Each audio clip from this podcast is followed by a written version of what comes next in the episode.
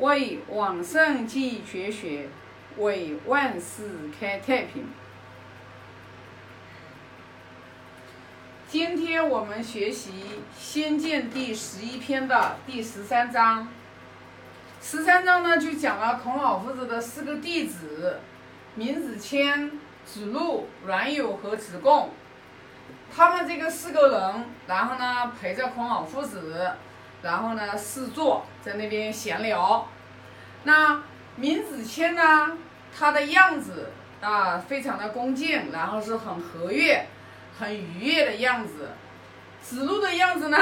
就是看上去很刚强果敢的那个样子。然后呢，阮有和子贡两个人的样子也是非常的很快乐、很愉悦的。因为跟老师在一起嘛，肯定就是很放松，啊，然后呢就是孔老夫子师生的感情又特别的重，所以大家在一起呢，跟老师在一起都是非常的愉快、非常的愉悦、非常的快乐。只有 子路一个人，他还是那么呃勇猛果敢的这个样子呢，所以孔老夫子就说了，就。就是给子路就预测，说子路将来有可能不得善终，啊，其实的话，你去参悟这句话啊，老师说这句话，说这个学生啊，说这句话，像一般的人啊，可能都不一定能接受，都不一定能接受，但是到最后的话，子路确实是没有好使。子路六十多岁的时候，然后最后的话去救，为了救那个就是诸侯国的国君，最后的话被剁成了肉泥，确实是没有得好使。那我们就从这一章，我们就来学习啊，去深深的去参悟，我们学经典，在我们的生命当中能对我们有什么帮助？因为我们要学从《论语》四百九十二篇，每一篇只要你去用心的去领悟，你一定能从中有所收获。那从这一章里面呢，就是我参悟到了，就是你看啊，不同的人，就像我们也是一样的，我们身边有不同的人。不同的人，他都有不同的性格。他不同的性格来源于他，他是什么样的一种心情，他是一种什么样的心。啊，我就特别喜欢就是讲这个心，因为我我我是了解一个人，你有什么样的心，你就会有什么样的一个行为规范。这也是我自己一路走过来，一路走过来，然后的话，自己的这个就是体悟，而且我自己这几年一直的话也在改变，在蜕变当中。就像闵子骞，他的性格恭敬和和悦，因为闵闵子骞是属于大孝子嘛，闵子骞也是四十四二十四孝里面的大孝子嘛，啊，之前就有分享过。啊，就是母在一子丹，母去三子寒，就是他说的。然后他最后的话，把他的呃后母的话也感化了，就是成全了，就是孝道啊，就是说明闵子骞他他的这个孝孝心孝心，为什么一直要讲孝？因为孝。孝悌之心是属于人的人心的一个根本，人心的一个根本。就你有了孝悌之心，你是你是有了一个仁义心的一个根本啊，这里是仁义心的一个根本。那就是说，还不见得你现在还有智慧，不见得你现在有智慧，因为你首先要有这一个根，你你得有一颗种子。就如果你没有，就孝悌就相当于是一颗种子，啊，就是你成为圣人，你成为贤人，他其实说大白话，其实他就是种子。你你的心里面有没有这个种子？那因为那因为闵子骞他本身就是一个大孝子，他是有一个有一个种子在他的这个心里面，那么他会生发出来，他就是他就是从父母身上面，然后呢，他就他就有一个恩，就是一人人要有一个恩，就是有一个感恩的恩，因为如果说我们没有恩的话，因为你没有恩，你就有可能会有怨。它都是，它是这，它是是对立的，它是对立的。为什么？就是说，你看我们经常在学佛的人就知道，为什么到最后学到最高境界境界的时候，它是无善无恶，哈哈哈哈就是就是如果就像我之前都讲了，你你爱憎太分明了之后也不好。它是有原因的，那么有了孝悌之后的话，那么他的仁义的种子就开始生生发生发了，那他对父母，他自然而然他会升起恭敬心，对父母升起恭敬心，那么他对老师，对孔老夫子的恭敬心油然而生，他自然而然的油然而生，他是不假做作的，他是从内心里面散发出来的，所以说当因为，因为他是什么样的心。他的行为结果，他就直接表现出来，他的这个言语和他的行为，这个肯定是不会错的。那为什么子路他他一直你看跟着孔老夫子这么多年，他也很忠，他也很忠义，但是他性格当中他缺乏了这种，他缺乏了这种就是慈爱仁。他就会造成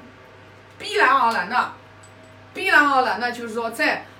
在，尤其是在那个乱世，像现在我们和平时代，你了不得，你就是人际关系不好，你还不至于有性命之灾。那你要想到一个人，他如果他，我们可以换一个词，就是现在的人，很多的人都会争强好胜，争强好胜。我也有这个心，以前，我现在这颗心在慢慢的淡，在慢慢的修淡，但是还没有完全，就是因为我自己看不清我自己，我我自己以为我现在是没有跟别人争强好胜的这个呃念头，但是我现在因为看不清我自己，所以我是为什么要一直跟着师傅去学，师傅他能看得懂我们，因为如果你有一颗争强好胜的心。你只要有一颗争强好胜的心在你的骨子里面，你就会给别人的感觉你就是会很强势。因为我以前就是一个很标准的强势的人，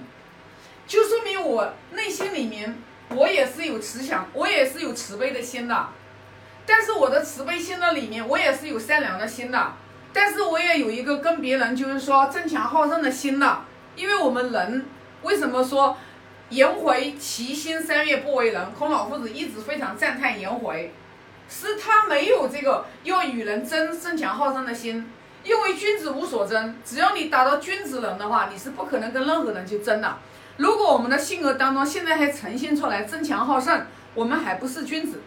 啊，我们不是君子。但是的话，会要，因为我们现在在学经典，义理的东西我们都明白，但是还没有做到。因为性格当中的一些，性格当中的你的一些言行，其实是通过，是通过言行是通，是你的心是什么样子，其实是通过你的言行在表现出来的，啊，言行表现出来的。所以说呢，你这个是，是骗不了人的，骗不了人的。就像我们都以为自己啊，我们都，我们都以为自己，你所以为的你。其实都不是正确的，都不是正确的。就像我们很多的人都认为自己是孝子，都认为自己是孝子，但是其实你不看清你自己，其实你是不孝的。因为孝不只是说去给父母钱，孝而且是从我们内心里面生出来的柔软，我们内心里面生出来的恭敬。我们生内心里面生出来的，一定是对父母的臣服。很多人听到这句话就不喜欢听，啊，臣服觉得，哎呀，我又不是奴隶，我臣服谁呀？对，臣服。就像我之前有一次跟我们的下面的一个加盟店老板聊，啊，我当时就用了“臣服”这两个字，他特别不喜欢听。他现在已经离开我们团队了，不做我们品牌了，因为他他下面他是我们代理商下面的一家店，但是他从来，他们从来不把代理商放在眼里，他老想跳过代理商，然后的话，直接就是说。把代理商取而代之，那我那我代理商都是从我们品牌创立跟初期的时候就跟了我们的，我怎么可能会因为，我怎么可能会因为人家而且一直很努力的在做，人家的业绩成绩也做的还可以，我怎么可能就因为你想要啊做做的话，然后我就把别人给取而代之呢？所以是不可能的。我当时就用了一个，我说你们完全可以的话，联合起来，把市场一起做好，份额很大呢，是你的财富，别人抢不走。你做你的，他做他的，对吧？我说你们从内心里面，你们不臣服你们的上上面的代理，因为他下面代理商嘛，无论从从这个从这个关系上面来讲嘛，从生意上的关系来讲的嘛，那代理商你是下面的店，你你就你就你就是。你本身这个这个这个就是很现实的，这个就是做生意的这种架构摆在这里呢。我当时就跟他讲，我说你们根本不把别人放在眼里，连最基本的尊重都没有。他就特别，他说我又不是奴隶，我为什么要臣服他？所以他就有点误解。其实呢，就是说我们对父母如果真正从内心里面去臣服，那么我们在我们的上位的人，在我长辈师长。我们都会有一颗心，然后去恭敬别人啊，其实就是真正的恭敬。但是我们现在的人是都不服的，所有人都不服。所以说，那你自然而然的话，你在五人的五人的人人关系过程当中，说你想要相处的圆满，人际关系要相处的好，那也是很难的，因为你人是需要关系的链接。人家不是讲了吗？人捧人，对吧？人的关系的话，你才是真正的好。你人压人，你你看不上别人，别人也看不上你，这个人际关系自然而然的话，就会不圆满嘛。那你说，尤其是像做生意的人，啊，别人说你一句好，哎呀，口口相传；别人说你一句恶，也是口口相传。所以说呢，那我们就是一颗什么样的心，就会有一颗。言和行，那所以说我们的心，我们的心如果说对着别人恭敬，我们的心如果不去伤害别人，我们自然而然我们就会，我们就会是谨言慎行，这是一辈子的功课，这个学问是非常大的啊，非常非常大的啊，我一直在认真的，我很精进的，我要在学这个啊。那么因为今天的话时间就到，我就今天就分享这么多啊。啊，我现在发个大愿，愿老者安之，朋友信之，少者怀之。啊，感。